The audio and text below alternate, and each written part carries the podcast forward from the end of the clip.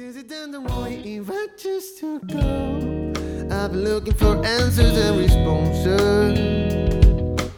I'm the universe, I'll multiply my bursts to express messages that I don't even know. I don't wanna swim no more, I just wanna flow. I feel no pressure upon my shoulder. Can someone stop this train? I need some time to rest before the colors finally Bienvenidos al podcast de Latitud Nómada, un podcast para hablar de vivencias en la montaña que pretende llevarte a los lugares que hemos tenido la suerte de visitar. Soy José Arco y aquí empieza nuestra aventura de hoy.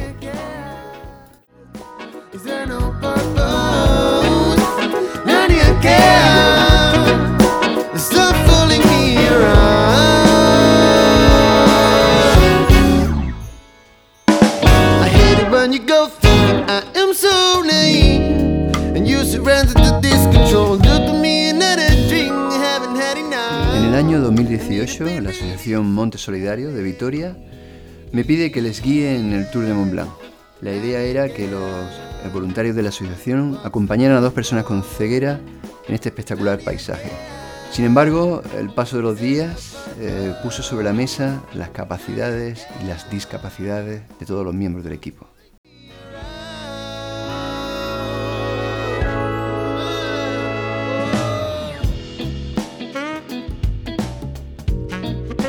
Es curioso como con el paso del tiempo y desde casa, eh, las experiencias que vive en la montaña toman una dimensión distinta. Como os comentaba, eh, en el año 2018 la Asociación Montes Solidarios de, Vitoria, en el País Vasco, me pidió que le guiara en el Tour de Mont Blanc.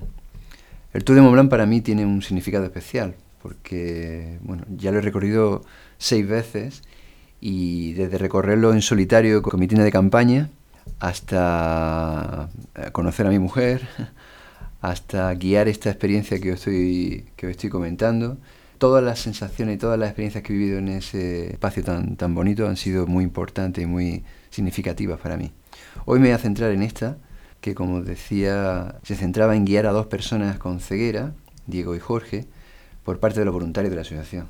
Hay que decir que los voluntarios de la asociación son personas que no les cabe el corazón en el pecho, son gente impresionante. Y en ese momento el que era eh, presidente y, sigue siendo fundador de la, de la Asociación Montes Solidarios, Josu Vázquez, que hoy día es guía de montaña, ya, ya he hablado en, otros podcasts de, de mi compañero Josu, eh, pues me pidió que guiara esta, experiencia. Aparte tuvimos la suerte de que Jus y Javi, de la productora Antarctic, eh, grabaron un documental y todo ha quedado registrado para que podamos disfrutarlo a lo largo del tiempo. Diego y Jorge son dos personas que sufren una enfermedad que se llama retinosis pigmentaria. Esta enfermedad lo que hace es ir cerrando el ángulo de visión hasta que finalmente, como es el, caso de ellos en la actualidad, eh, ven por un minúsculo agujerito y encima borroso y hasta que bueno eh, llegará un día en que ese agujerito se, se cierre totalmente y sean eh, y pierdan la visión totalmente. Eso no les impide disfrutar de cada segundo que pasan en la montaña. Yo he tenido la suerte de compartir con ellos varias experiencias y en esta, como en, todas, es digno de admirar cómo con este escaso resto de visión que les queda, disfrutan el paisaje milímetro a milímetro, nunca mejor dicho. A finales de julio nos encontramos en, Chamonix, todo el grupo, súper motivado, concienciado y deseoso de, de que estos dos titanes, porque no tienen otro nombre, consiguieran completar el tour. Para ello se, revisó todo el itinerario, eh, no hubo que hacer adaptaciones especiales, eh, se asignaron los equipos en función de la dificultad de, lo- de los terrenos, aunque esto era bastante elástico porque todos los voluntarios estaban preparados suficientemente, más que suficientemente para guiar en cualquier terreno. Y se revisó también cada detalle para tener la, las mayores garantías de éxito. Chamonix nos recibió con un tiempo espectacular, con sol, cielos despejados, lo que nos permitió disfrutar de la, de la aguja que se ven desde este famoso pueblo alpino y de la vista del Mont Blanc. De esta manera comenzamos nuestro trekking, que como digo, bueno, se puede hacer en siete días o en nueve días, dependiendo de si quieres completar el círculo o de lo rápido que, quiera, que quieras ir. Nosotros lo hicimos en siete días, comenzando en un extremo del valle, empezando concretamente en Souches y acabando en Le Tour. Este famoso trekking, para los que no tengan la suerte de conocerlo, recorre tres países, Francia, Suiza e Italia, con paisajes siempre en torno al macizo del, Mont Blanc. Eh, se recorren más de 150 kilómetros y al final se salvan más de 10.000 metros de nivel acumulado, es decir, 10.000 metros de subida y 10.000 metros de bajada. Creo que esto pone en valor el trabajo que hicieron los voluntarios y Diego y Jorge para completar la, la ruta.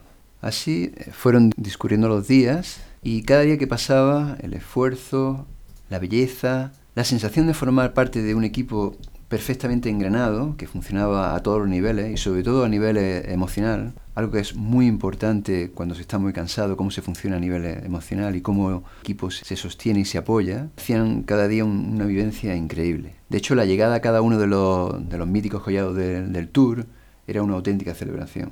Col de Tricot, con su imponente glaciar, el Col de La Bonon, con sus solitarios paisajes, el Col de Siegne, y su imponente vista a la parte italiana del Mont Blanc, Col de Ferrer, Col de Ferrer eh, que es el que da paso a la parte suiza y en el que algún día estoy seguro que, no, que me encontraré a, Heidi, porque es exactamente el tipo de paisaje de los que, si lo, los que conocéis a Heidi, que veíamos en esos dibujos animados.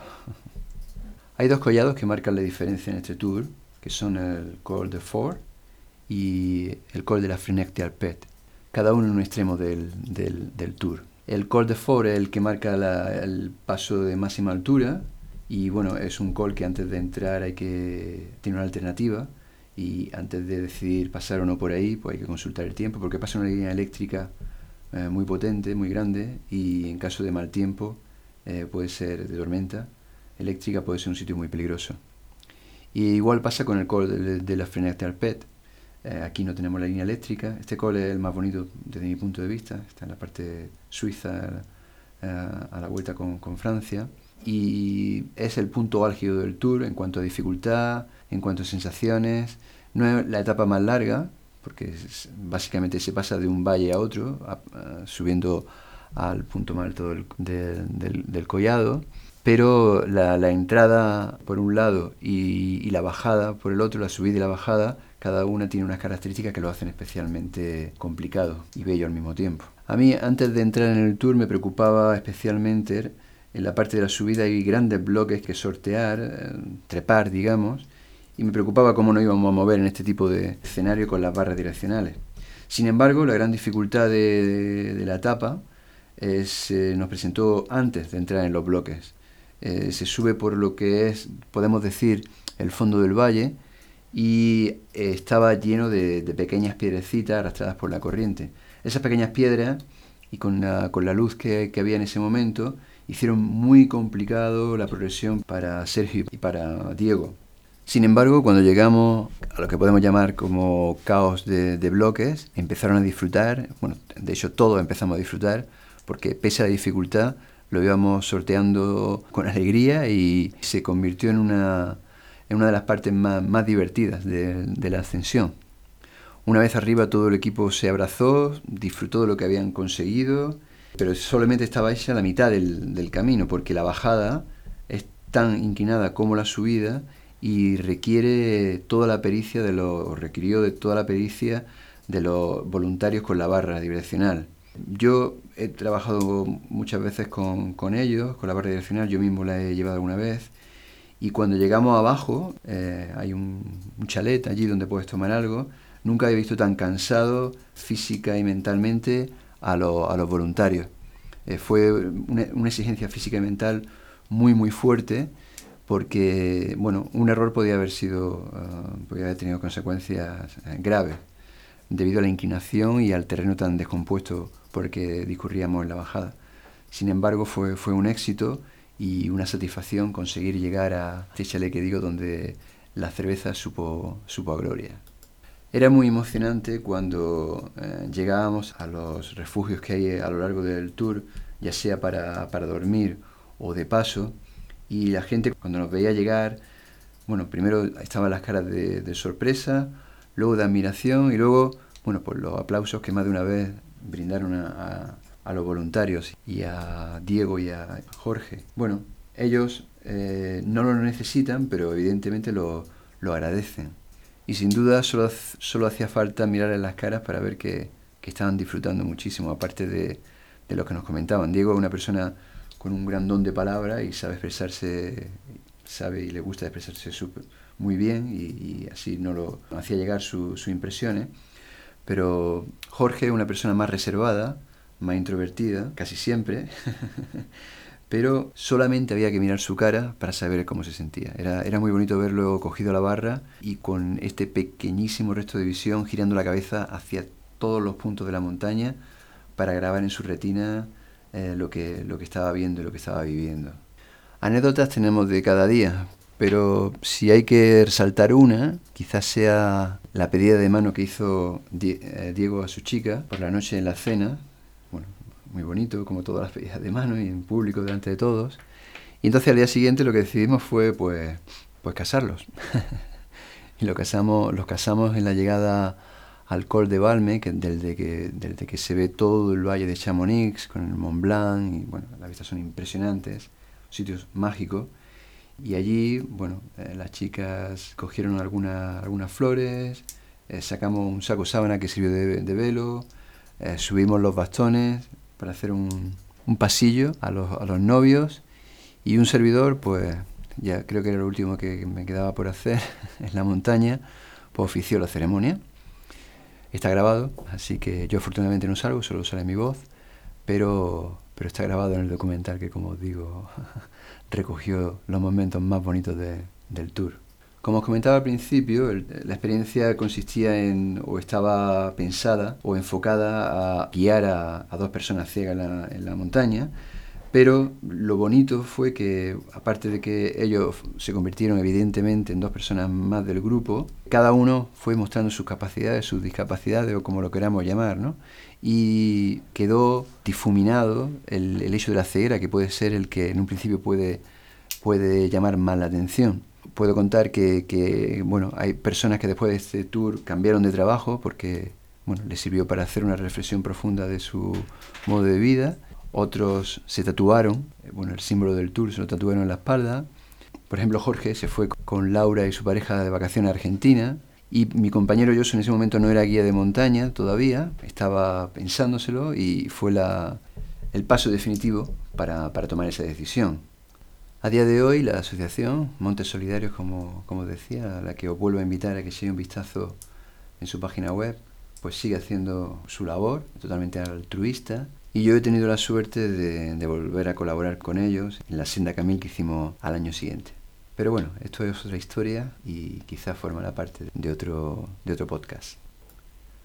Nuestra intención es seguir trayendo podcasts relacionados con la montaña, con la aventura, algunos como veis relacionados con, con la ceguera, con personas con ceguera que se acercan a la montaña y que rompen, rompen barreras, eh, y otros generales de montaña, de aventura y de la experiencia que he tenido la suerte de, de vivir por acá y por allá. Para ello, eh, como habéis visto y algunos me han preguntado, tenemos la suerte de poder usar la música de Julia Martín, la Niaquea, que esperemos que, os esté gustando. A mí me encanta, desde luego, por eso elegí para nuestro podcast. Se lo pedí a Julia y Julia aceptó encantada. Así que hoy, para que podáis disfrutar de toda la canción, os la dejo completa. Un abrazo y hasta la próxima.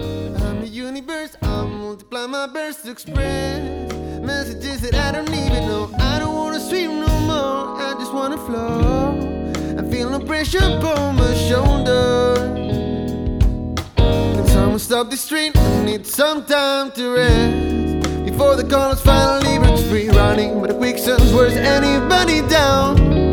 I've lost a sense of where's my home now.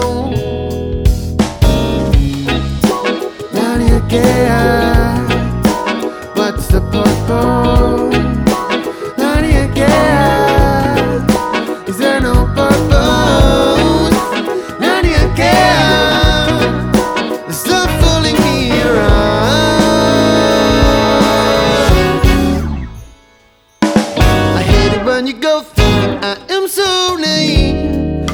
And you surrender to this control. Look at me another drink Haven't had enough. I need a pain relief so badly.